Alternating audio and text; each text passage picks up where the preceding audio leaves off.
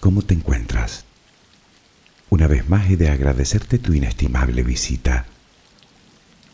Entiendo que has llegado aquí con la esperanza de que te acompañe en tu viaje al sueño y o para aprender un poco más sobre ti.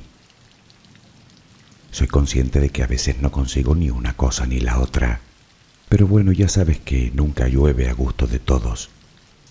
Y es precisamente este pensamiento, el entender que todos somos seres únicos y diferentes, lo que hace que no me sienta culpable por ello.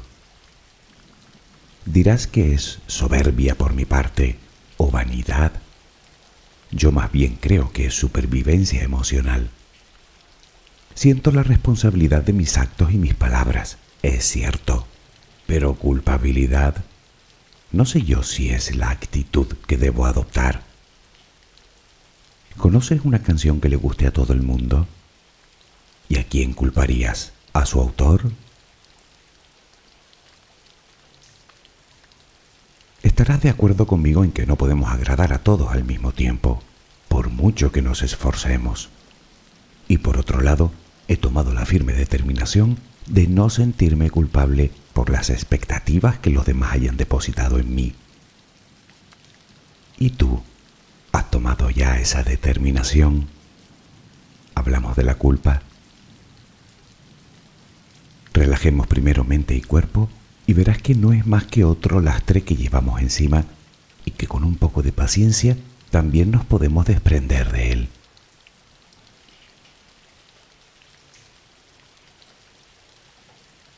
Colócate en la posición que prefieras para dormir. ¿Estás cómodo? ¿Estás cómoda? Toma una respiración muy profunda por la nariz. Retén el aire un par de segundos y durante esos instantes di gracias. Gracias por lo que eres, por lo que tienes por lo que el universo te ha dado y por lo que te ha de dar. Luego suelta el aire lentamente por la boca. Vacía los pulmones por completo. Inspira, agradece desde lo más profundo de tu corazón y exhala. Repítelo un par de veces más Inspira, agradece y exhala.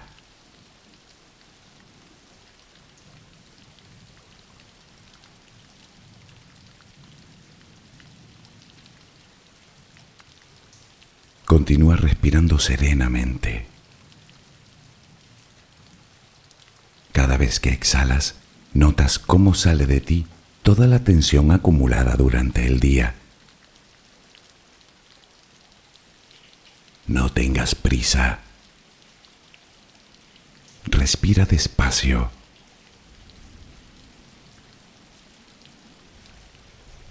Visualiza el aire que pasa por tus fosas nasales, que pasa por tu garganta, que hincha tus pulmones.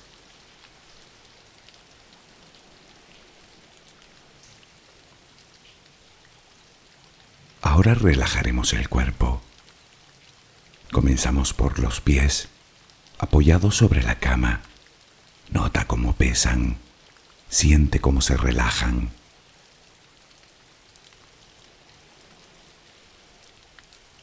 Continúa por las pantorrillas.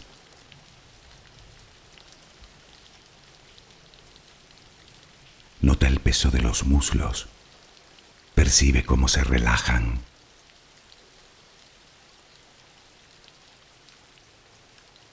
Todos los músculos de las piernas se relajan completamente.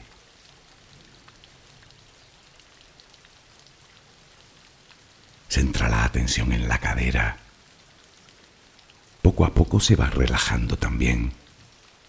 Percibes el peso.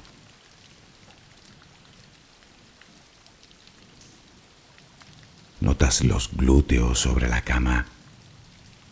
Sientes como la gravedad tira de ti.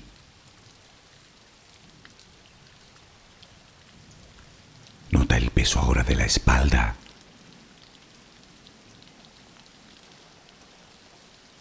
Visualiza los hombros, los brazos, los antebrazos las manos completamente relajadas, los dedos. Nota cómo se relaja el cuello. La cabeza. El cuero cabelludo. La mandíbula inferior.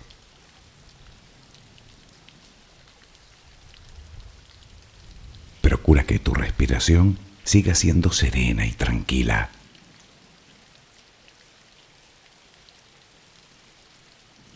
Ahora intenta visualizar el cielo de noche.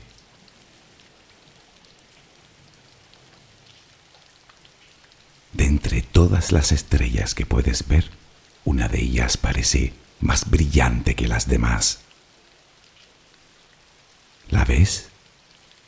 La tienes ahí delante. Esa estrella te envía su luz y su energía para que tú la respires. Visualiza que lo que entra por tus fosas nasales es esa luz y esa energía, blanca, suave, tranquilizadora.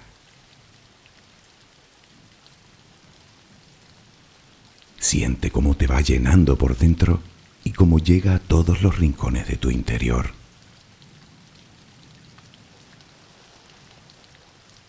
A medida que esa luz va ocupando tu ser, desplaza toda la negatividad, todo el estrés, la angustia, la tristeza, los malos pensamientos, los miedos, que no tienen más remedio que salir con cada exhalación.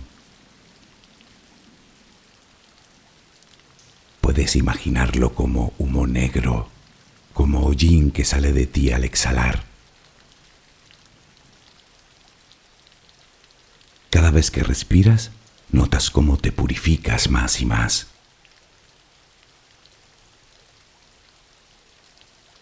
Siente como todo tu cuerpo se va llenando de esa luz. Primero los pies, las piernas,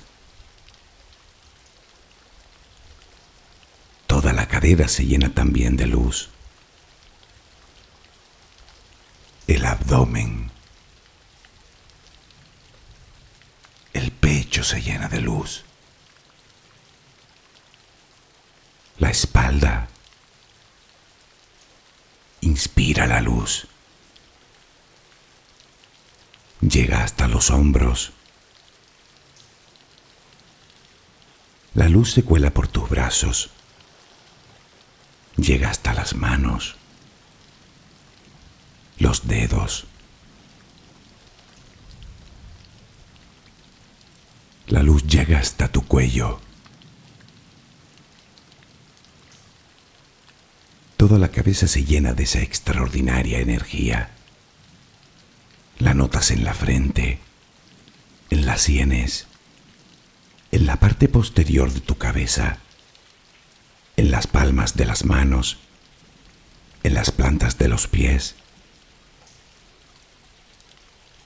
Esa luz es amor. Te estás llenando de amor. Poco a poco todo tu cuerpo se llena de amor, hasta que ya no cabe más y comienzas a exhalarlo. Inspiras luz, exhalas luz. Inspiras amor, exhalas amor. Hazlo lenta y apaciblemente. Inspiras luz, exhalas luz. La luz ilumina tus pasos. Déjate guiar por ella. Notas la paz en tu interior. Siéntela. Disfrútala. Inspiras amor, exhalas amor. Continúa respirando serenamente.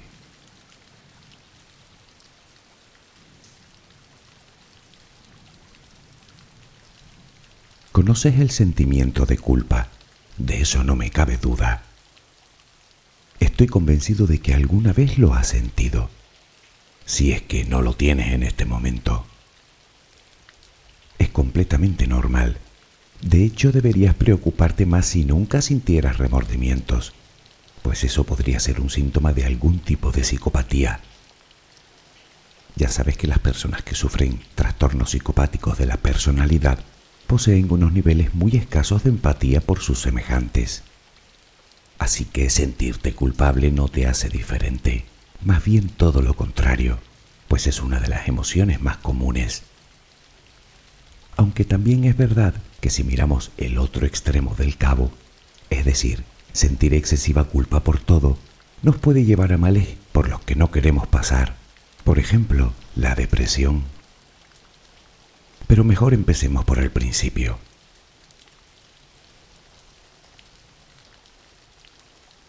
Tradicionalmente el sentimiento de culpa se asocia a emociones negativas. Es algo así como el miedo. Tal vez hayas escuchado el audio que dedicábamos a este tema. Te contaba que si estás en la sabana africana y ves aparecer a un león, desde luego te conviene tener miedo, pues con él nuestro cerebro detiene todas las funciones innecesarias del cuerpo, centrando toda la energía en huir. Imagina que mientras huyes a toda velocidad, un antílope despistado se cruza en tu camino y el felino lo captura a él.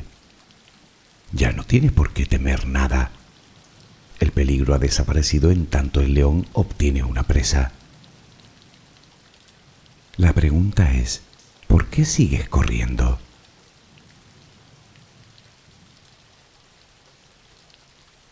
Bueno, con la culpa pasa algo similar.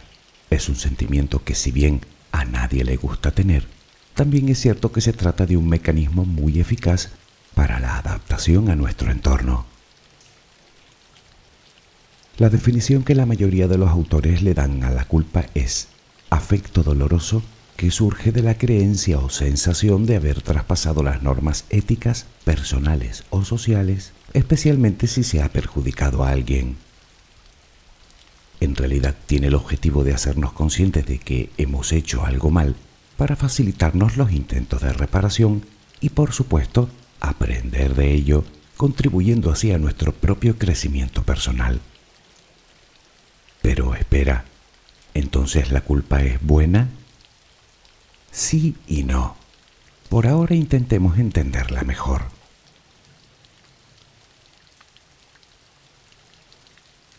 Los especialistas dicen de la culpa que se compone de tres elementos. El primero es el acto causal, sea real o imaginario, es decir, el suceso. Algo habrás tenido que hacer por acción u omisión o por simple tergiversación de la realidad que luego te genere ese sentimiento.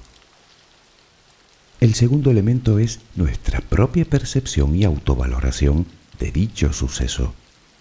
Aquí es donde tomamos conciencia del hecho y caemos en la cuenta del daño que creemos haber causado. El tercer elemento es la emoción negativa que se deriva de la culpa, como el remordimiento.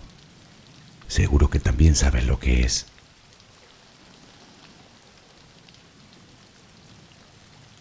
Se distinguen dos tipos de culpa.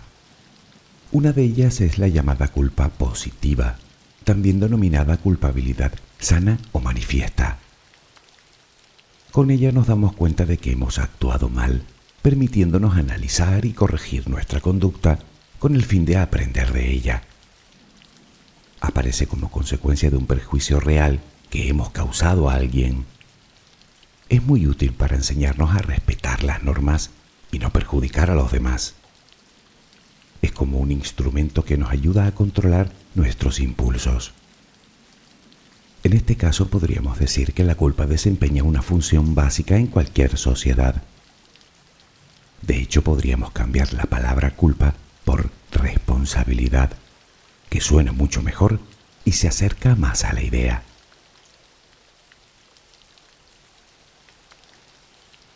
Y de la culpa positiva, digamos de la responsabilidad, saltamos al segundo tipo, que es la llamada culpa negativa o culpabilidad mórbida. A esta sí que te conviene tenerla lo más lejos posible. Es cuando, digamos, la culpa no funciona bien. En algunos casos llevamos más allá ese sentimiento hasta que se nos enquista en lo más profundo. Terminamos pensando que somos malos o tontos o cosas mucho, mucho peores. Nuestra autoestima cae en picado Reconocemos que no nos sentimos bien, pero tampoco hacemos nada para remediarlo. Al final el suceso se difumina en el tiempo y solo queda remordimiento, desprecio hacia uno mismo, oscuridad. Coincidirás conmigo en que es una culpa que no nos ayuda en absoluto a nuestra adaptación, en todo caso a nuestra destrucción.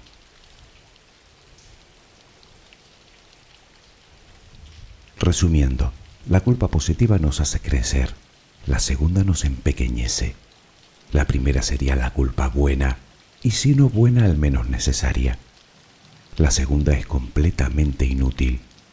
Bueno, no, en realidad sirve para menoscabar nuestra salud física y emocional y para paralizarnos impidiéndonos actuar y avanzar.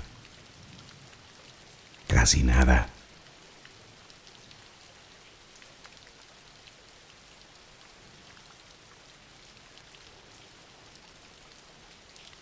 Naturalmente del primer caso poco hay que decir, pero ¿y qué hay del segundo? El segundo me temo que se trata de una de las emociones más dañinas, intensas y dolorosas que podríamos albergar. El remordimiento podría consumirnos como las llamas a un montón de paja seca.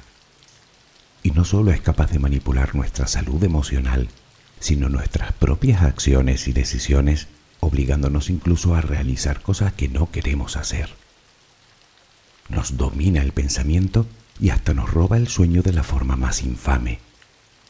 Terminamos con un malestar perenne del que no logramos desprendernos. En realidad, y para tu tranquilidad, te adelanto que sí podemos salir de ese pozo. Pero antes, ¿cómo llegamos a ese punto? Bueno, tal vez la forma más lógica de abarcarlo sería remontándonos al origen mismo de la culpa.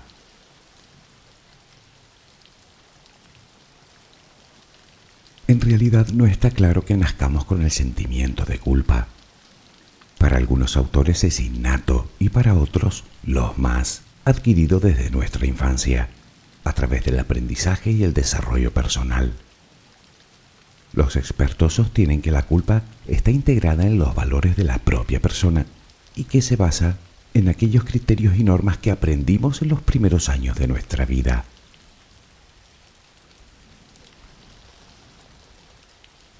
Desde la antigüedad, la humanidad ha organizado sus sociedades en torno a una jerarquía de leyes y normas. Cuando no se cumplen, aparece el culpable. Así pues, Todas las sociedades humanas, en mayor o menor medida, promueven el sentimiento de culpa. Unas culturas se basan en la culpa interna, es decir, en la propia conciencia, y otras en la culpa externa, en la vergüenza y en la deshonra. Pero en todas está más o menos vivo el sentimiento. Hoy en día si miras a tu alrededor te darás cuenta de que la sociedad está constantemente enviándonos mensajes de culpabilidad y preocupación. De hecho, hemos sido educados para que consideremos estas emociones como algo normal en nuestra vida. Tanto es así que para el dogma cristiano ya nacemos culpables del llamado pecado original. No voy ahora a entrar a valorar si un bebé recién nacido podría llegar a ser remotamente culpable de algo. Aquí cada uno que crea lo que quiera. Pero habrás oído eso de por mi culpa, por mi culpa, por mi gran culpa. Ya te puedes hacer una idea de hasta qué punto es un sentimiento inducido.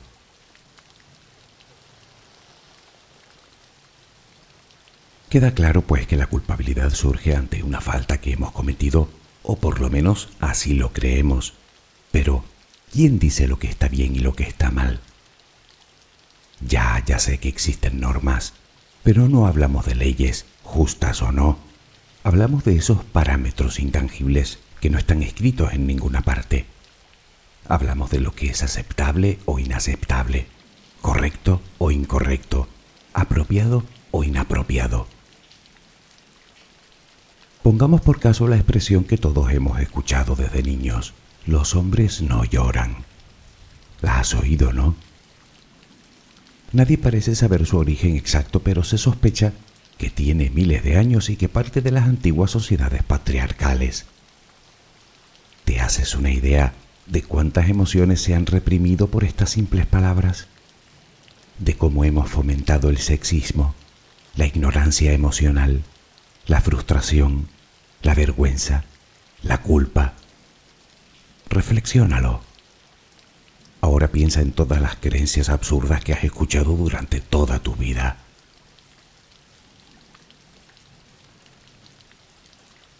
¿Te preguntabas quién determina lo que está bien y lo que está mal? Tú, a razón de tus valores, de tu educación, de tu cultura, de tus creencias. Tu mente interpreta la realidad en función a lo que has aprendido y observado desde el mismo comienzo de tu vida.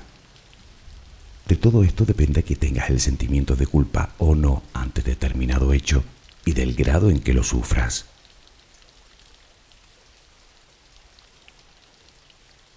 Sería interminable hablar de todas las cosas por las que un ser humano puede llegar a sentirse culpable, aunque siempre responde a alguna de estas reglas profundamente grabadas en nosotros. Lo malo es que a veces la culpa se descontrola y cuando esto sucede comenzamos a ponernos en riesgo de muchas maneras. Con la culpa es como si volvieras tú propiamente contra ti.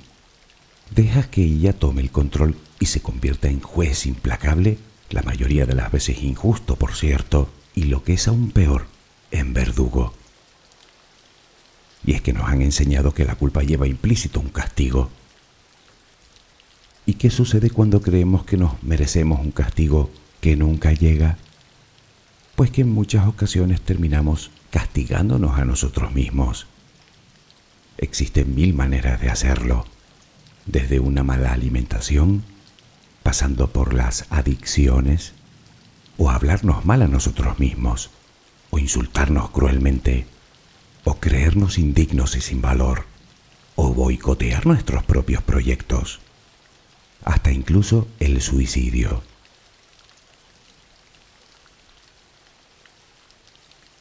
Después de todo lo dicho llegamos a la conclusión de que una cosa es asumir la responsabilidad de nuestros actos y otra, muy distinta, es sentirnos culpables por todo. Pero, ¿y qué pasa con la gente que nunca tiene la culpa de nada? ¿Conoces alguna verdad? Si perdió el empleo, la culpa es del empleador. Si suspendió un examen, la culpa es del examinador. Si tropieza, la culpa es de la piedra. En general son personas inflexibles, con importantes problemas emocionales, incapaces de afrontar la responsabilidad de sus vidas y en consecuencia de sus propios fracasos. Son personas que buscan que sean los demás quienes les resuelvan sus problemas con un miedo atroz a enfrentarse a sus propios conflictos. Todo esto lo resume muy bien Confucio en su afirmación, el hombre consciente se atribuye la culpa a sí mismo el hombre inconsciente la carga sobre los demás. Pero sin lugar a dudas, lo más preocupante y la razón por la que debes mantenerte bien lejos de estas personas es que muchas de ellas son verdaderas expertas en hacer que sea la otra persona la que sienta la culpa. Para ello utilizan una herramienta que no te es desconocida, la manipulación. Son individuos que manipulan tanto con el lenguaje verbal como con el no verbal. A nadie se le esconde que el más común de los mortales ha manipulado alguna vez, tanto que podríamos decir que somos todos manipuladores ocasionales. Pero hay quienes lo hacen con fines positivos, altruistas y generosos, por ejemplo intentando hacer que una persona se sienta mejor. Y también hay quienes manipulan de forma maquiavélica, egocéntrica, buscando siempre un bien para sí. Sustentan su existencia haciendo que las personas de su alrededor se sientan inferiores con el espurio fin de eludir toda responsabilidad de todo. A eso se le llama chantaje emocional y genera una de las culpas más tóxicas que puedes llegar a sentir. Lástima que no exista una vacuna contra ello, ¿verdad? Bueno, tal vez sí que la haya.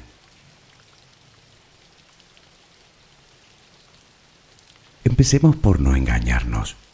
Por muchas personas manipuladoras que nos rodeen, somos nosotros los que sentimos la culpa.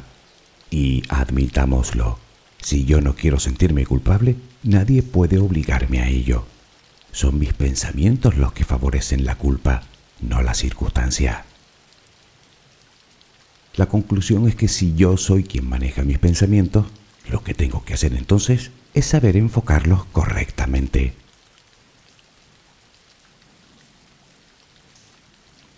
Trabajar la culpa no es tarea fácil, pero por supuesto tampoco imposible, ni mucho menos. Cuando la culpa es positiva, la solución es razonablemente sencilla y estoy seguro de que la conoces. Lo primero es identificar nuestra conducta, es decir, tomar conciencia del daño que hemos causado. Lo segundo es la expresión verbal y emocional. Decir abiertamente lo que sentimos y por qué nos sentimos así mejora nuestro estado de ánimo y nos ayudará a comprendernos mejor. Posteriormente solicitamos el perdón, intentamos reparar el daño y por último aprendemos de la experiencia para evitar otro agravio similar. Lo que nos queda es seguir avanzando, pasar página, crecer espiritualmente.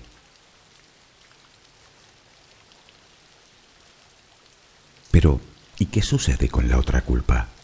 La que nos consume, la que nos aplasta. ¿Qué pasa con la culpa negativa? Realmente todos los pasos anteriores son cuasi imprescindibles en cualquier tipo de culpa, aunque para estos casos antes debemos establecer en nuestras mentes ciertos parámetros, clavar, digamos, ciertos cimientos. Verás a dónde quiero llegar. Muchas veces partimos de la idea inconsciente de que mantener el sentimiento de culpa nos hace sentir, digamos, menos malos. Pues si querías una vacuna, aquí tienes la primera toma. Quítate esa idea de la cabeza.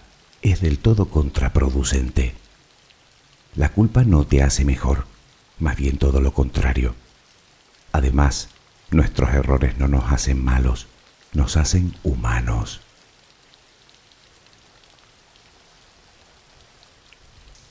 Por otro lado, tienes que entender que puedes sentir toda la culpa de este mundo, que nunca podrás modificar el pasado. Así que deja de mortificarte con el que hubiera pasado sí. Por lo tanto, y aquí va la segunda toma de la vacuna, deja de gastar energía innecesariamente, acepta y enfoca tu mente en la dirección correcta.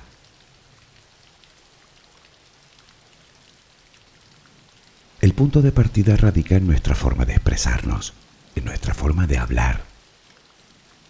A partir de ahora, cambia el me siento culpable por el me siento responsable. Fíjate que es solo cambiar una palabra, pero sus implicaciones son enormes. Cuando lo haces comienzas a revelar tu honestidad para poder discernir cuándo eres responsable tú y cuándo lo han sido los demás. Así comienzas a aceptarte tal como eres, con tus errores y tus aciertos, con tus defectos y tus virtudes. Es esta una actitud que te permitirá colocar el primer pilar necesario para soltar la culpa. Esto es, perdonarte, reconciliarte contigo. Sabes que nadie es perfecto y además no hay dos personas iguales. Y eso es algo que también debes aceptar. No esperes que nadie actúe como tú. Esa persona no eres tú, es ella. Por otro lado, ten en cuenta que las expectativas que pones en los demás son creadas por ti, no por ellos. Así que no culpes a nadie por no cumplirlas. Aunque, dicho esto, entiende también que las expectativas que los demás depositen en ti tampoco es cosa tuya. Allá cada uno con lo que tenga en su cabeza y con lo que espere de los demás.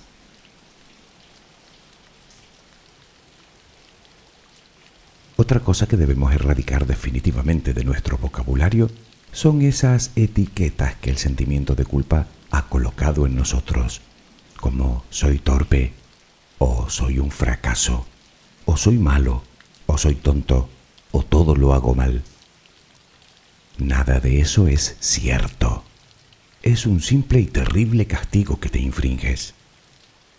Te insisto en que el subconsciente no tiene sentido del humor y no sabe distinguir si lo que te dices te lo dices en serio o no.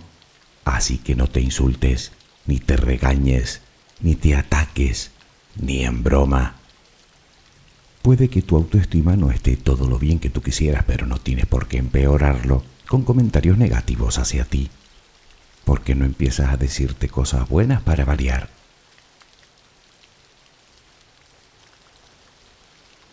Debes entender el verdadero propósito de la culpa para así poder reconocer la culpa improductiva. Si te sientes culpable por algo, es importante que identifiques el porqué. Averigua la verdadera fuente de la culpa. Analiza lo que hiciste o dejaste de hacer. ¿A qué norma faltaste? ¿Quién instaló esa norma en tu cabeza? Estas reflexiones te ayudarán a discernir si la culpa que sientes es, digamos, saludable o tóxica. A ello contribuirá, como en otros casos, escribir acerca de tus sentimientos y emociones.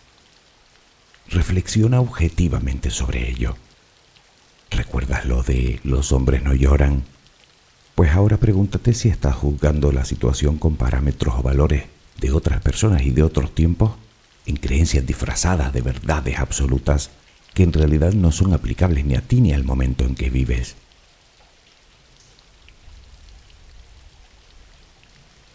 Al final del proceso tendrás el poder de distinguir entre si hay que reparar algún daño y pedir disculpas o realmente a quien hay que pedir disculpas es a ti. Recuerda que resulta tan negativo sentirse demasiado culpable como no hacerlo en absoluto. En ambos casos pones en peligro tu equilibrio emocional y tus relaciones. Además estarás de acuerdo conmigo que tanto pensar que el universo entero se ha confabulado para que tú tengas la culpa de todo, como pensar que no eres responsable de absolutamente nada, son pensamientos que no se sostienen de ninguna manera. Así pues, intentemos buscar el equilibrio. Ya sabes que en él está la virtud. Vale, otra vez, hablando de equilibrio. ¿Y ahora cómo saber dónde está ese dichoso equilibrio? Bueno, míralo así. La culpa trae el fracaso, la responsabilidad el éxito. Para la persona responsable de su vida no existe el fracaso. En todo caso existe la posibilidad de intentarlo de nuevo. ¿Me dejas que te cuente algo? Algo que quizá tú ya sabes, pero me gustaría recordarlo. El día que Thomas Alva Edison presentó su bombilla incandescente, a finales del siglo XIX, un periodista le recordó los casi mil intentos fallidos antes de dar con el material necesario para el filamento que finalmente usó. En este caso era el tungsteno. El periodista quiso centrarse en los cerca de mil fracasos del inventor, pero Edison le contestó, no fracasé, solo descubrí 999 maneras de cómo no hacer una bombilla. Suerte que nunca se sintió culpable por esos casi mil errores, ¿verdad?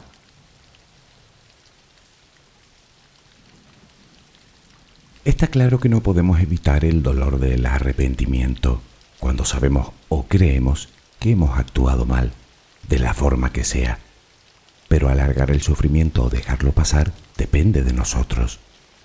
Revisa y cuestiona tus creencias, tus valores. ¿Y si algunos están equivocados? ¿Y si realmente no has actuado mal? ¿Y si en realidad no tienes la culpa de nada? ¿Y si estás sufriendo innecesariamente? Atrévete a romper el círculo vicioso y a abrir tu mente. No estanques tu crecimiento personal. Suelta la culpa responsabilizándote de tu vida. Puedes hacer obras por los demás, cultivar tu espíritu, indagar en el autoconocimiento. Pero si todo esto se te hace demasiado grande, ten siempre muy presente que no hay culpa en este mundo que se resista a una buena dosis de amor, de compasión y de perdón. Que descanses.